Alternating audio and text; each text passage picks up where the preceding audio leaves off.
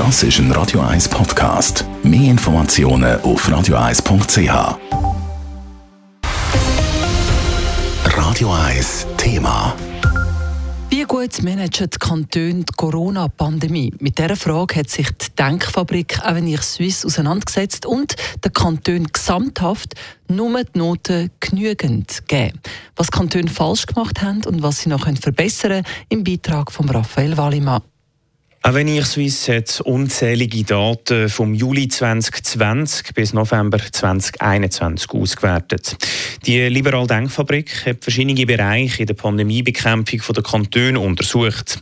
Im Bereich Testen und Contact Tracing schneiden die beiden Basel und Zug am besten ab, wobei das Contact Tracing an den meisten Orten nicht gut funktioniert hat, wie der Studienautor Lukas Schmid sagt. Was das Contact Tracing angeht, muss von einer zwiespältigen Bilanz gesprochen werden. Strapaziert wurden die Kapazitäten bei der Kontaktverfolgung, besonders in der zweiten Welle, weil die Kantone trotz Warnungen im Sommer 2020 den Ausbau nicht forcierten.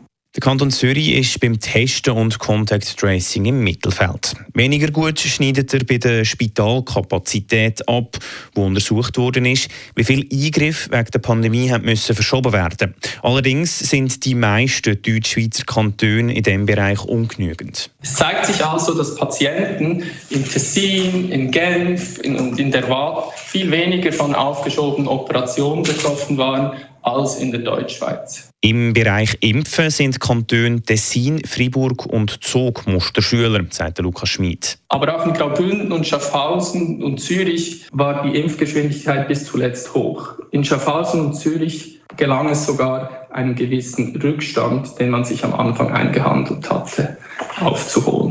Weiter hat Avenir Suisse untersucht, wie die Kantone oder Volksschulen den Fernunterricht und repetitive Testen organisiert haben und wie das allgemeine Pandemie-Management ausgefallen ist. Der Kanton Zürich liegt in diesen Bereich im Mittelfeld. Alles in allem schneiden die Kantone Graubünden, Zug oder auch Basel-Stadt am besten ab. Allgemein kann gesagt werden, dass der Föderalismus den Pandemietest überstanden hat, bilanziert Lukas Schmid.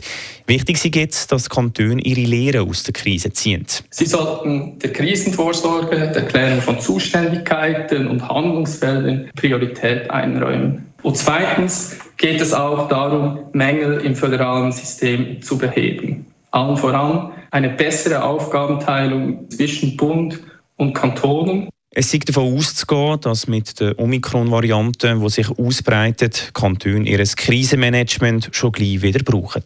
Raphael Wallimann, Radio 1. Radio 1 Thema. Jederzeit zum Nachlesen als Podcast auf radio1.ch.